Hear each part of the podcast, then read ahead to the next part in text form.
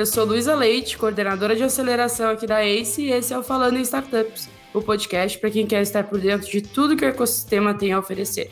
Empreendedor ou empreendedora que nos escuta, tenho certeza que você já precisou encarar um contrato ao longo da sua jornada. Quando chegou nesse momento, você tinha as melhores ferramentas? Você sabia negociar o que era necessário? O que, que era indispensável? Para te ajudar em contratos futuros e dividir com você o que sabem como especialistas no assunto, nós convidamos o Pedro Carneiro, que vocês já conhecem, e o Tomás Neiva, sócio da Matos Filho. Bora!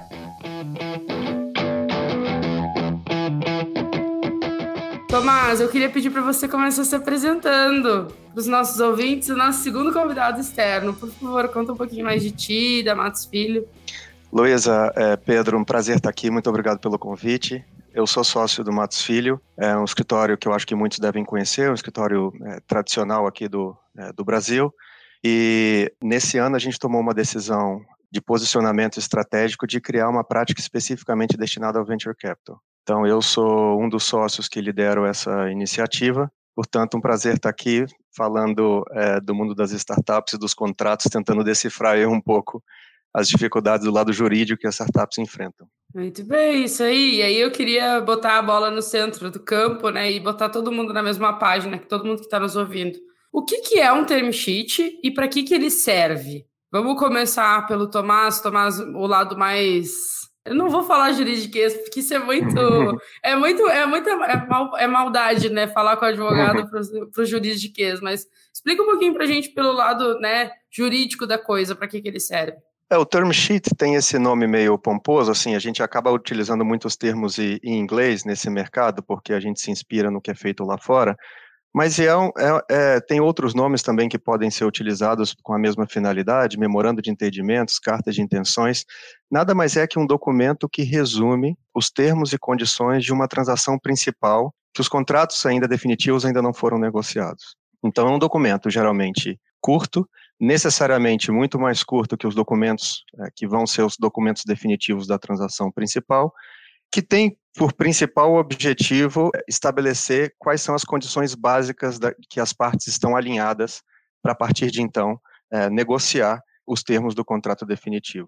A gente está aqui falando de term sheet no mundo é, do venture capital, das startups, mas só para todo mundo saber que esse é um documento não exclusivo dessa indústria. Ele é um documento para todo tipo de transação em que as partes querem colocar ali quais são as condições básicas que elas acordaram, para depois é, destravar o, o, a continuidade ali da, das negociações para os contratos definitivos. Muito bem, Pedro. E aí, eu sou um empreendedora, recebi um term sheet, posso comemorar?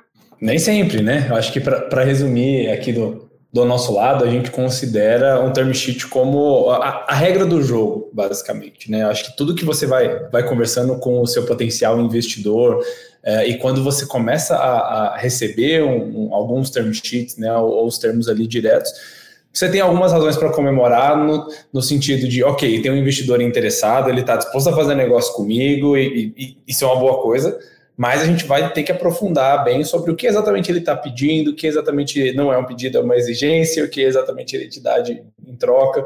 Eu acho que o, o term sheet é um bom é, instrumento e documento intermediário antes de ir para o casamento, que é os documentos finais, que vai ter uma série de diligências, uma série de condições precedentes, tem todo um processo ali formal que é importante que a, todo mundo esteja concordando sobre as regras do jogo antes. Então, o term sheet ele é um resumão das principais termos e condições, por isso né, o, o a palavra term sheet, é, que é normalmente algumas poucas folhas, um resumão de quais são os termos e condições para fazer aquele negócio acontecer. E é interessante porque ali é onde está a maior parte da negociação. Então, quando você entra e está com um term sheet na mão, fala, ok, agora vamos negociar os termos. E uma vez que a gente aceita um term sheet e ele vai assinado e tem uma formalização, o processo de contrato ele é mais formalidade de você pegar algumas condições precedentes e colocar outras coisas que podem né, derrubar ali as condições. Só que o, o grosso da negociação dos próximos passos está no term sheet. E a gente vai conversar um pouquinho aqui sobre boas práticas, coisas que o empreendedor tem que se preocupar. Muito bem. E aí, assim, vamos, vamos começar com as cláusulas indispensáveis em um term sheet. O que, que vocês acham que não pode deixar de ter? Bom, é, só complementando aqui o que o Pedro falou antes, né, essa questão de é, quando o empreendedor recebe o term sheet, ele pode é, comemorar? Em parte, né, como o Pedro colocou.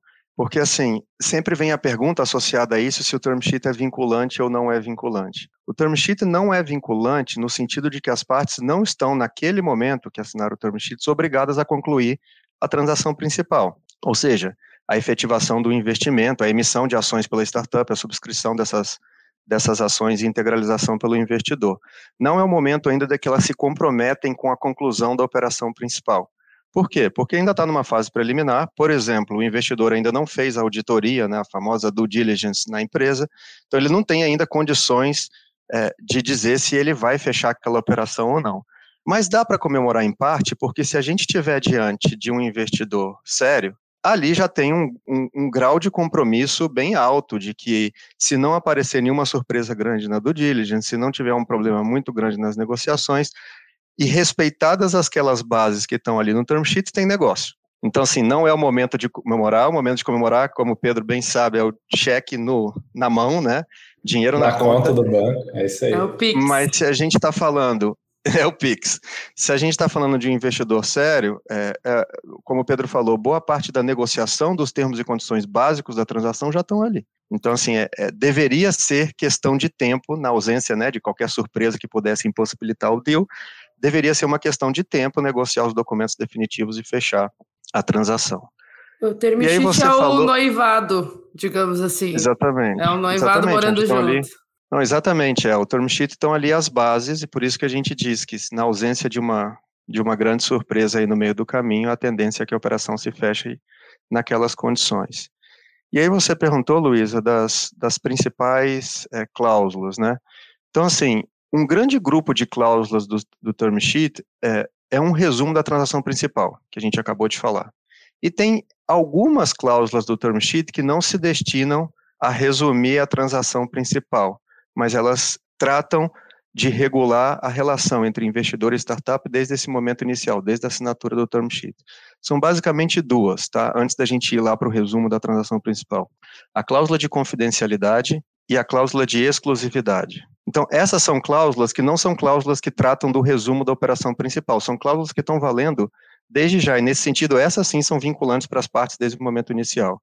Confidencialidade, é evidente, né, que as partes estão ali num ambiente de confidencialidade, nem a, nem a startup pode sair por aí dizendo é, o que está sendo negociado com o fundo, com o investidor, e nem o investidor pode pegar aqueles dados da startup e, e divulgar é, no mercado. É, essa é a cláusula bilateral, que é o, a situação ideal. E a cláusula de exclusividade, que é a que diz que, tá, quase sempre a gente encontra essas cláusulas no term sheet, que é a que diz que a startup não pode, enquanto estiver negociando os documentos principais com esse investidor, iniciar negociações com outros investidores em paralelo. Então, essa cláusula geralmente tem um prazo, normalmente entre dois, três, quatro meses, em que a startup se obriga a negociar de maneira exclusiva com aquele investidor.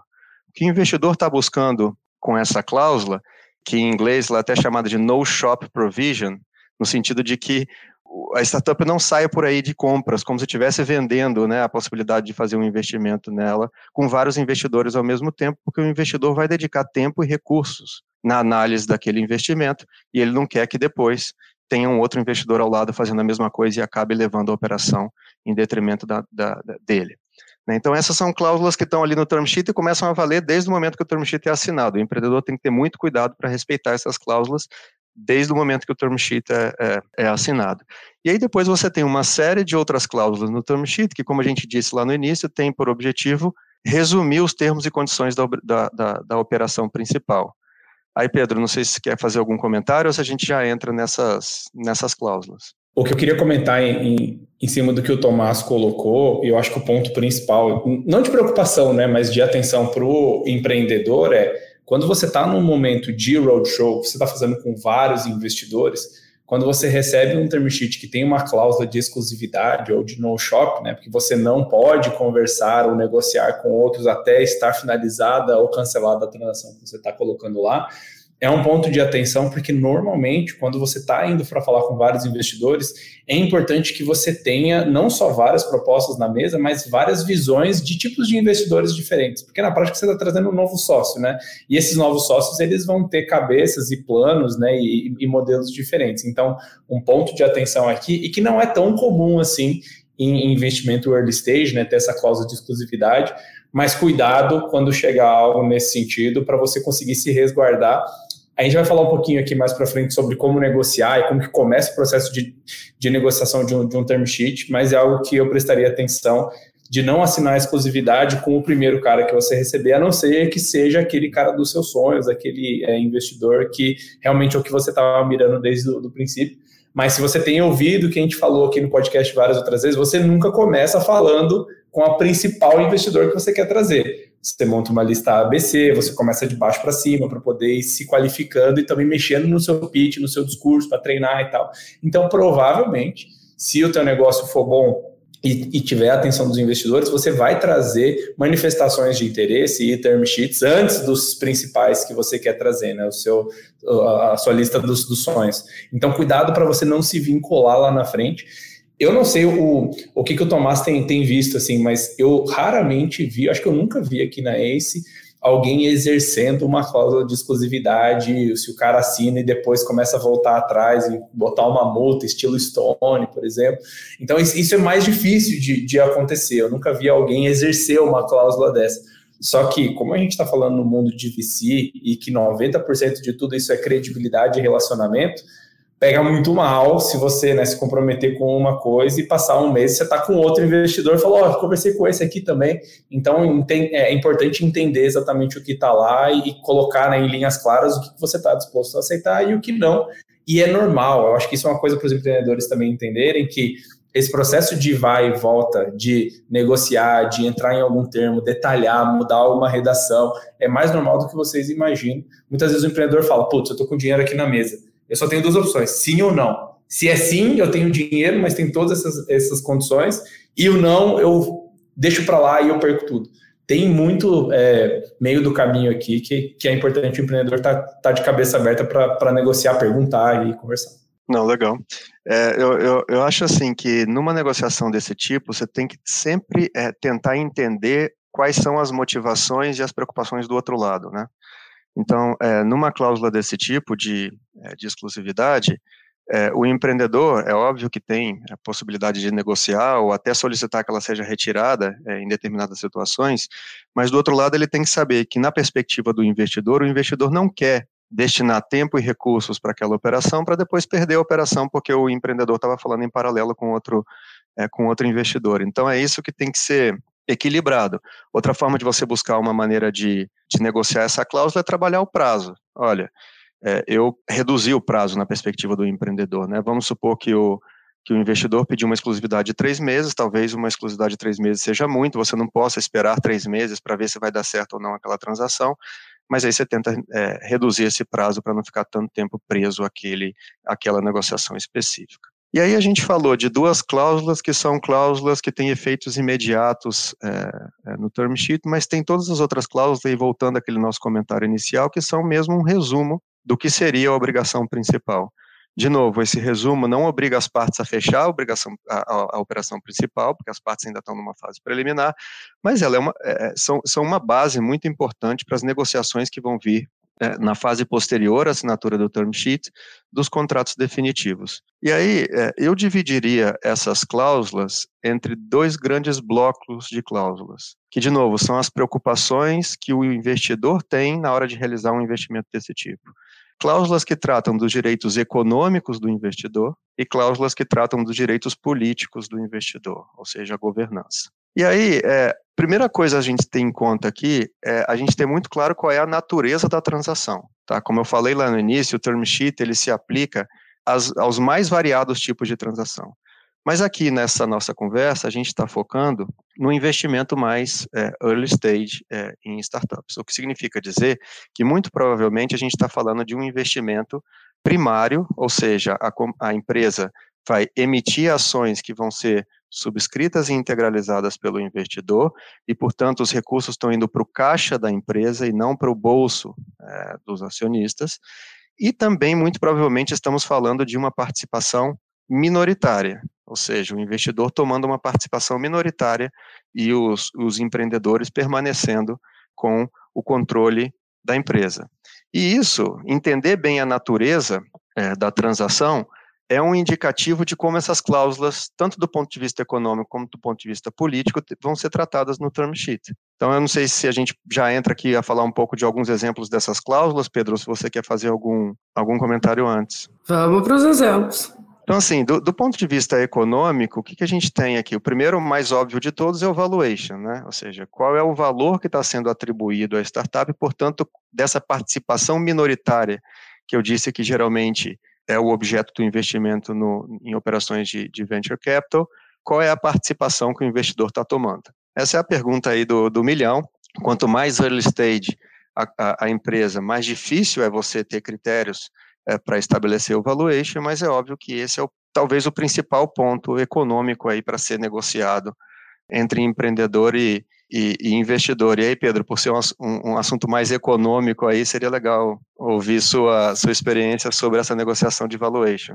É, assim, é, raramente quando a gente olha em, em funding de startups, o valuation no term sheet é uma novidade.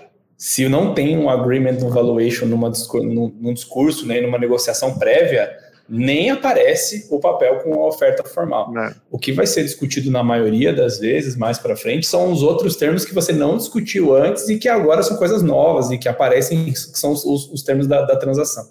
Mas em valuation, a gente né, tem até algumas outras agendas eh, específicas para isso, só que é basicamente um jogo de oferta e demanda de mercado. A gente tem uma série de ferramentas e de é, formas de, de, calcular que a gente tem aqui na ACE, mais de 400, 500 rodadas que as nossas startups já receberam. Tem todo o um modelo matemático, mas a verdade que é que é um jogo de receita e despesa e que tem uma base fundamentalista mas é, fato é que quando o mercado está mais aquecido, taxas de juros mais baixas e mais apetite dos investidores, o valuation sobe porque você tem mais competição. E vice-versa, né? Então, o que, que, a maioria das vezes acontece? Um empreendedor ele vai com uma expectativa de valuation e de termos, então, estou levando um milhão de reais por 10% da empresa. E não raro o investidor ele vai adequar isso com a sua própria estrutura de portfólio lá atrás, porque o, o investidor ele vai olhar a, a construção de um portfólio de 20, 30 empresas que ele vai investir para poder ter um retorno, e baseado naquilo ele vai gerar uma exposição maior ou menor. E claro, para o investidor é melhor pagar mais barato nas empresas. Então, na maioria das vezes, a, a conversa sobre valuation ela acontece antes, e aí você tem algumas mudanças, inclusive, que eu já vi, a gente aqui na ENSE já fez também, sobre termos que podem não fixar o valuation no dia zero, por conta de dúvidas ainda sobre o potencial de crescimento e a visão de mercado do negócio. Então, tem o, o, padrão arroz com feijão, que é legal, então eu vou colocar um milhão de reais por 10% da empresa, mas tem várias outras frentes a depender do modelo, da, da, da estrutura da operação que você for fazer, que é Existem, por exemplo, os, as rodadas que não marcam o valuation. Então, ó, eu não vou eu não vou setar aqui qual que é o valuation da empresa, mas eu tenho certeza que numa próxima rodada eu quero o direito de converter a um desconto de 30%, 40%. Então você acaba empurrando essa discussão econômica para depois, uh, para né, conseguir é, acelerar o processo quando você tem uma divergência muito grande de visão entre investidor e empreendedor.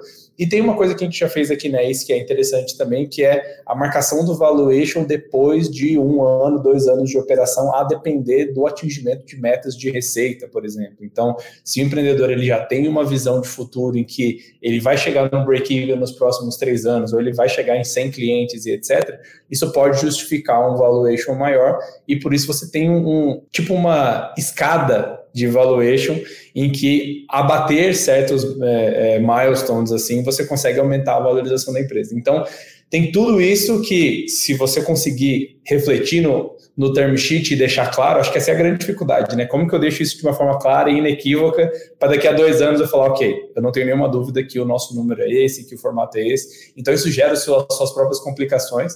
Só que é, também é importante a gente mostrar que tem esse gradiente, que nem o valuation que era para estar tá setado de início direito econômico, ainda assim, né, tem várias exceções que podem deixar isso em aberto mais para frente. Ô Pedro, você tocou num ponto aí super interessante, que é quando você, de alguma forma, não quer estabelecer um valuation já no momento de assinatura do term sheet, você pode jogar essa discussão para frente. E aí, de novo, voltando à natureza da operação, a gente tem a, a distinção se a gente está falando de uma operação de dívida ou de equity, né? ou seja, de investimentos em ações diretamente. Se, você tá, se a gente está falando de um investimento em ações diretamente, e você fala que você vai tomar tantos por cento naquele momento do fechamento da operação é, do capital social, implicitamente você já está dando um valuation ali. Então você não tem como escapar de um valuation no momento inicial, quando o investimento é em ações, em equity. Mas se você fizer via dívida, você pode sim é, utilizar esse mecanismo que você disse de jogar o valuation para frente. Então, eu estou te entregando 100 mil, você deu o exemplo de um milhão, vamos seguir com o seu exemplo. Eu estou te entregando um milhão de reais agora, mas eu não estou te dizendo nesse momento qual é a, o percentual de participação na sociedade é, que eu vou tomar com esse um milhão. Eu posso deixar essa discussão lá para frente no momento da conversão. E aí, no momento de fazer essa conversão, é bem comum que exista, inclusive, cláusulas de desconto, como você disse, que são cláusulas que favorecem o investidor que entrou lá atrás, que ele vai fazer essa conversão com a aplicação de um desconto para ele receber uma participação é, um pouco maior, pegando carona no valuation de uma rodada subsequente. Né? Então, assim, é, fazer um, um, um, term sheet de dívida costuma ser um bom mecanismo quando você quer evitar a discussão do valuation no momento que você está assinando o term sheet e você quer jogar a discussão do valuation para o momento subsequente, que pode ser realmente uma, uma, uma, boa ideia, porque pode ser que esse momento subsequente seja o momento de uma rodada mais madura da startup, em que você tem mais critérios para estabelecer com valuation, métricas e etc., para estabelecer um valuation com mais, mais, mais robusto, com mais base, né? É, e aí, trazendo aqui para o lado mais jurídico e ainda no aspecto do bloco econômico das cláusulas, a gente falou um pouco do valuation, mas tem duas cláusulas que você vai provavelmente encontrar no term sheet. Essas, Pedro, eu acho que nem sempre são faladas anteriormente, então talvez quando receba o term sheet é a primeira vez que o empreendedor vai ter que enfrentar essa discussão, que são cláusulas bem típicas da indústria de venture capital, que são preferência na liquidação, liquidation preference, que é o, o termo lá de fora, e antidiluição. Então são cláusulas um pouco mais complexas, mas rapidamente aqui qual é a ideia que está por trás delas? Ambas estão previstas ou estão pensadas para proteger o investimento do investidor. Ou seja, o investidor coloca essas cláusulas no term sheet e depois nos contratos principais como forma de proteger o capital que ele investiu. Então vamos lá, preferência na liquidação. O que essa cláusula diz basicamente é que, ocorrendo uma liquidação da sociedade investida, da startup, então imagina que as coisas não estão indo bem e a startup é liquidada, dissolvida e liquidada. Existem no contrato também outros eventos que geralmente o contrato diz que são equiparáveis à liquidação para aplicação dessa cláusula, mas vamos ficar com um exemplo mais claro de liquidação mesmo. Então a empresa está indo muito mal, então ela vai basicamente liquidar os ativos dela para entregar o que ela tem para os acionistas. O que essa cláusula vai dizer é que, nesta hipótese, os investidores vão receber os recursos em primeiro lugar. Geralmente um múltiplo do valor que ele investiu. O que a gente tem visto mais no mercado, agora é, com um ano mais difícil, a gente tem visto esse múltiplo subir, mas o mais normal a gente vê uma vez. Então, o que, que significa? Seguindo lá no exemplo do Pedro, se o investidor colocou um milhão de reais na startup, a startup vai muito mal, ela é liquidada, dos recursos derivados dessa liquidação, um milhão de reais, se o múltiplo for uma vez da cláusula de preferência na liquidação, vai primeiro para o investidor. E o resto, somente se houver resto, depois é distribuído entre os acionistas. Então, de novo, essa cláusula está pensada para proteger a posição do investidor numa situação em, em que a startup não está indo bem e é liquidada ou tem um evento similar à liquidação, como venda global de todos os seus ativos. O que, que vai fazer com esse dinheiro? Essa cláusula vai dizer que, em primeiro lugar, esse dinheiro vai ser destinado ao investidor num determinado múltiplo do investimento que ele fez, e só depois, se houver uma, uma um, excedente, isso vai ser distribuído entre os acionistas, e o contrato regula também como que essa distribuição vai ser feita se houver esse excedente. Tá, então essa é a cláusula de liquidation um ponto aqui, Thomas, desculpa te, te interromper, mas acho ah. que tem um, um, um ponto muito contemporâneo aqui em relação aos down rounds e os momentos que a gente está vendo no mercado de, sei lá, Exato. SoftBank investindo 300 milhões de dólares numa startup, que a avaliação dela é mais de um bi, e depois um negócio como esse sendo vendido a um valor menor do que era a última avaliação. Isso. E eu acho que para o empreendedor é importantíssimo entender quais são os trade-offs, porque nem sempre mais dinheiro é melhor porque você acaba tomando um compromisso muito alto de fazer esse dinheiro crescer e multiplicar. É o teu compromisso com os investidores. Tem um exemplo muito bacana da Arco Educação, que saiu na última semana, se não me engano, que comprou a, a startup Isaac. Aí depois a gente pode até colocar o link da, da notícia aqui no, no podcast, mas foi um dos down rounds né, no, do, do mercado de VC e acabou que ele acho que foi 20 ou 30% abaixo do último, última avaliação de mercado. O que, que, acontece né, nos olhos dos investidores e dos empreendedores? Com, com esse tipo de cláusula de preferência de liquidação, todo o capital ele vai primeiro para os investidores nas suas proporções, eles recuperam o valor investido e aí depois sim você tem uma distribuição ali do, do dos lucros, né, do principal. É, quando você tem uma, uma saída aí que ela não gera lucro, ou seja, é um valor menor do que é, o, o, valor de entrada do último fundo, o que acontece é que esse delta ele sai do bolso dos empreendedores. Né? Então eles acabam abrindo mão de liquidez e de participação para poder privilegiar os investidores por causa dessa cláusula. E a gente já viu alguns casos extremos em que o empreendedor de uma empresa muito grande sai com menos dinheiro do bolso do que o empreendedor que fez um exit muito menor, só que com menos investidores e com um múltiplo menos esticado. Então, é interessante também para o empreendedor olhar para essas coisas, porque se ele está fazendo essa promessa, essa projeção do futuro, se ele não cumprir, né, você tem uma, uma preferência ali que se der alguma coisa errada, a maior parte desse bolo vai sair do bolso do empreendedor. E tem alguns casos em que o cara né, que é, é, é CEO de unicórnio acaba saindo praticamente sem nada, porque você tem uma cascata de liquidation preferences, né? Porque você tem a preferência do último round, mas depois tem a do anterior, depois tem a do anterior, depois tem a do anterior, e até você liquidar tudo isso, pode ser que efetivamente você fique muito pouco dentro da, da empresa, né? Então é um ponto de atenção que a gente está vendo acontecer agora, por causa do, do momento de mercado, e que é, ajuda a fazer os empreendedores pensarem que é importante você ter uma visão de quais são as etapas exatamente e não pegar, sei lá, 30 milhões de dólares do, do zero, porque isso é um compromisso muito grande que, se o negócio for para frente, você pode né, é, se atrapalhar ali também. Deixa eu perguntar uma coisa aqui, Pedro. É, na hora de negociar o term sheet, o que, que o investidor normalmente não abre mão? Vamos, vamos entregar o ouro aqui hoje. Tipo, o que, que tu não abre mão na hora de negociar, por exemplo? Que eu acho que isso ajuda muito os empreendedores na hora de, bom, ok, preciso negociar esse term sheet, por onde eu começo ou por onde eu não começo, por exemplo. Porque aqui Legal. temos um exemplo bem claro, né? Porque para o investidor é, é muito necessário que ele proteja o capital. Então. É, esse, esse, é um dos pontos em que é muito difícil de abrir mão, é a, a, preferência de liquidez, porque, assim, tem, tem algumas coisas que a gente negocia com base no espírito das cláusulas e dos termos, né?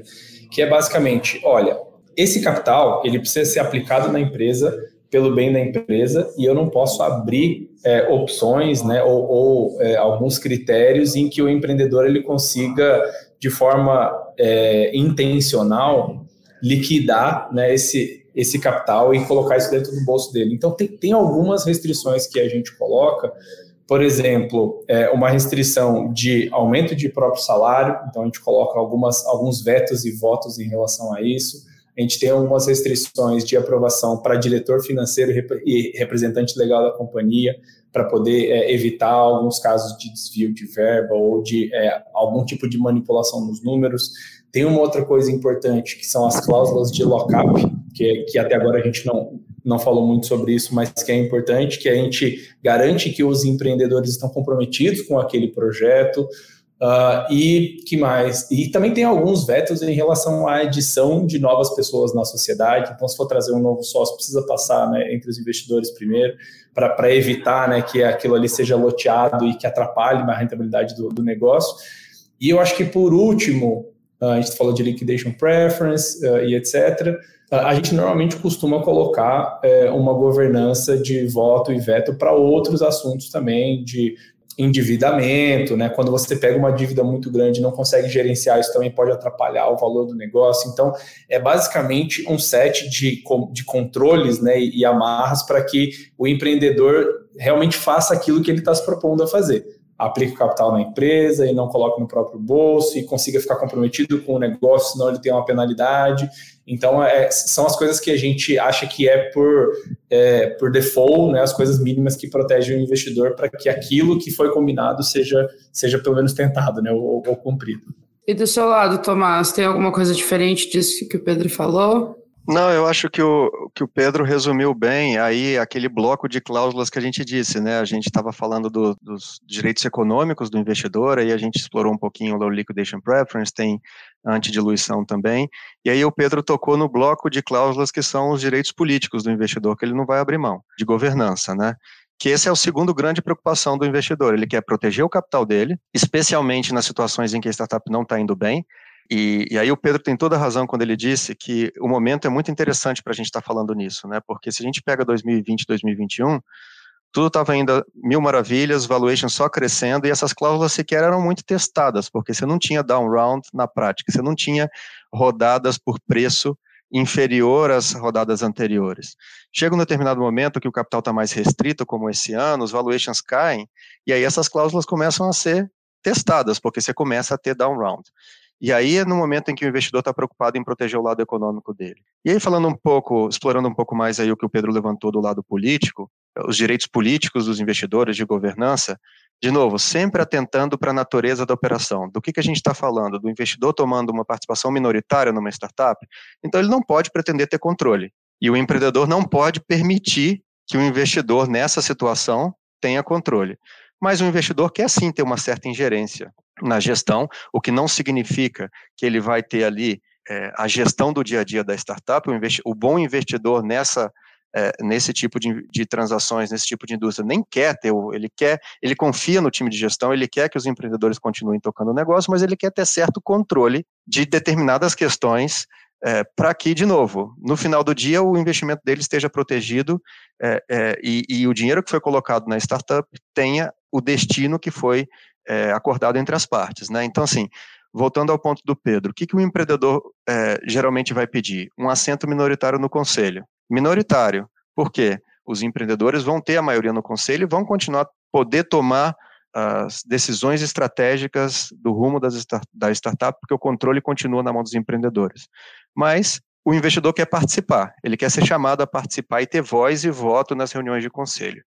E outra coisa que o Pedro tocou que é muito importante são as cláusulas de veto. Ou seja, a regra geral é que os empreendedores podem tomar tanto na Assembleia Geral, ou seja, no âmbito dos acionistas, como no conselho, as decisões, os rumos, as estratégias que eles quiserem na startup, mas existem determinadas matérias que os empreendedores não vão poder aprovar sem a aprovação ou consentimento dos investidores. São exceções à regra geral de que a, a gestão da companhia está na mão dos empreendedores, mas são matérias que os, que os investidores não abrem mão de, de ter uma voz ali para impedir que a coisa perca é, o, o, rumo, né? O Pedro deu um exemplo, ah, que um exemplo é, hipotético, assim, extremo. Se o empreendedor quiser trocar o objeto social, a atividade da startup, obviamente o, o, o investidor vai precisar ter uma voz nisso, porque ele fez o investimento dele pensando numa estratégia, numa linha de negócio, e se, e, e, se agora os empreendedores acham que tem que pivotar e tem que fazer outra coisa, eles vão ter que contar com o consentimento do, é, dos investidores. E aí, com isso, eu acho que a gente deu um panorama bem geral aqui, né, de, de quais são os dois grandes blocos de preocupação dos investidores num term sheet: o bloco de direitos econômicos e o bloco de direitos políticos. Legal. Tá sendo, acho que realmente, para quem já teve o contato com o term sheet, acho que clareia um pouquinho mais a ideia, e para quem nunca teve, acho que é um bom, um bom, um bom começo, um bom início de jornada, digamos assim, porque realmente é um documento super importante na jornada empreendedora, né? Agora, e do lado do investidor também, no primeiro term sheet que, a gente, que eu mandei aqui dentro de um programa de aceleração, me marcou muito. Vamos lá, eu queria fazer um exercício com vocês agora, que é o nosso quadro Se Eu Fosse Você. Queria pedir para que você se coloque no lugar do empreendedor e se você receber um term sheet com uma cláusula que não é muito favorável ao seu negócio, como vocês iniciariam essa negociação para tentar tirar é, negociar essa cláusula, tirar, tirar é complexo, mas como vocês começariam essa negociação para melhorar um pouquinho a atuação dessa cláusula? É, para mim, assim, aqui na ICE a gente já negociou centenas, né? E aí, quando, quando os empreendedores com seus advogados retornam, eu vou contar histórias que são histórias de que passam e que a gente negocia e histórias que não passam e que a gente não negocia. O que, que não passa aí que é muito difícil da gente trazer? Quero tirar essa cláusula essa cláusula não aceitamos, essa cláusula não está boa para gente. E aí você tem vários, né? Você, a gente recebe um documento com vários X, X, X, X, X. Isso é, aí começa a virar uma queda de braço, e honestamente, na queda de braço, o investidor normalmente leva, porque é um cara que tem muito mais experiência, é um cara que o dinheiro está todo no bolso dele, enfim. é, é, é, muito difícil você entrar na queda de braço com o investidor, a não ser que você esteja numa startup, num momento de, de mercado muito positivo, e você começa a queda de braço com dezenas de investidores e algum deles talvez você leve. Né? Mas quais são as coisas que funcionam aqui para gente, que a gente não tem nenhum medo nem problema de negociar? É que, que você está querendo evitar com essa cláusula? Você está querendo evitar algum problema futuro ou você está querendo garantir algum benefício futuro? Todas as coisas que a gente levantou aqui, seja econômico ou político, é para evitar que coisas ruins aconteçam ou para garantir que coisas boas aconteçam. Assim, são, são as duas grandes divisões. Então, quando a gente dá um passo atrás e começa a olhar para o espírito, de, ok, se você está olhando para uma cláusula de lock-up, o que, que, você espera? Quais são as coisas que você está esperando que, que aconteçam? Olha, eu espero que o time né, é, principal ali não saia do negócio, não desengaje nos primeiros anos, porque eles são importantes para fazer o negócio acontecer. Legal. Vamos então revisar a cláusula de lockup para que essa pessoa que entrou faz oito anos, a gente possa fazer um lockup um pouco menos é, agressivo, porque esse cara pode querer uma liquidez mais para frente. E isso só pode acontecer se eu conseguir trazer um substituto à altura que já está dentro do time, ou etc. Enfim, eu acho que para cada situação de cada startup pode haver exceções para coisas ou outras. E se é, uma pessoa que fundou o negócio faz quatro anos, ele não, não quer a, o, o, comprometimento de ficar mais quatro anos, e o time que está agregado tem um plano de recompra parcial e etc., tudo isso pode ser conversado. Né? E aí a, a ideia de você conseguir abrir e entender o, o problema e, e, a intenção por trás é o que mais funciona com a gente. Aqui a gente já fez, a gente abriu já várias exceções e já olhamos para várias outras coisas, porque aí é, a gente começa a olhar para as é, requisições e para o espírito de uma forma diferente. É, ou seja, o que, que a gente está esperando é, reduzir ou tirar com isso, e se tiver uma outra forma de fechar esse mesmo gap com outra cláusula, com outra redação, dá para fazer. Então são duas formas diferentes de atuar e do approach, mas que uma com a gente funciona muito melhor do que a outra, que é só a queda de braço ali é, direto. Totalmente de acordo, Pedro. É, você tocou num ponto interessante que é quem tem mais poder numa mesa de negociação geralmente é o dono do cheque. A lógica diz que é o dono do cheque. Existem exceções? Claro que existem exceções. A gente falou aqui dos anos 2020 e 2021, que a, a, demanda por boas startups era tão grande, a disputa é, de poder na mesa de negociação na hora de receber um term sheet. Mas a, agora, com o ano com acesso a capital um pouco mais restrito, essa lógica começa a voltar para o que é uma condição um pouco mais normal do dono do cheque ter mais é, poder numa negociação. Então, assim, na posição do empreendedor e assumindo que você tem um bom investidor do outro lado, acho que a principal dica aqui é comprar as brigas corretas e não sair é, tentando é, é, mudar tudo no term sheet. E o que, que significa comprar as brigas corretas? Primeiro, entender a dinâmica do mercado, entender o que está por trás de cada cláusula e qual é o objetivo que o, que o investidor busca com cada cláusula, e tentar, como o Pedro falou, ao invés de eliminar a cláusula por completo, melhorar, se essa cláusula te preocupa, algumas condições para que você fique numa melhor posição. Então a gente falou aqui bastante do liquidation preference. Como que o investidor reage se ele receber de volta do empreendedor uma cláusula um, um term sheet com a cláusula totalmente retirada. Não aceito a cláusula de, de, de liquidation preference. É uma mensagem, talvez, para o investidor que o empreendedor ou está tá mal assessorado, ou não conhece bem a dinâmica do mercado, é, porque aquela cláusula é uma cláusula que muitos dos investidores não vão simplesmente aceitar retirá-la completamente. Né?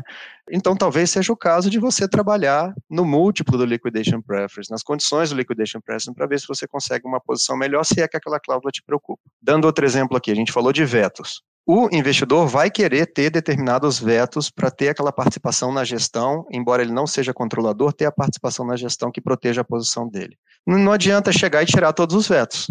Não adianta chegar e falar que o investidor não vai ter veto nenhum e, ele, e você quer, como empreendedor, liberdade absoluta na gestão da startup, senão vai funcionar.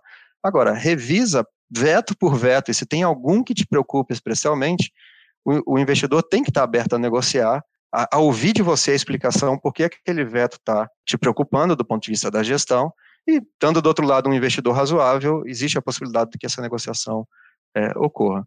Então, assim, a principal dica que eu daria para o empreendedor é ler com muito cuidado o term sheet, entendendo a dinâmica do mercado, comprar as brigas corretas e não ter medo de negociar.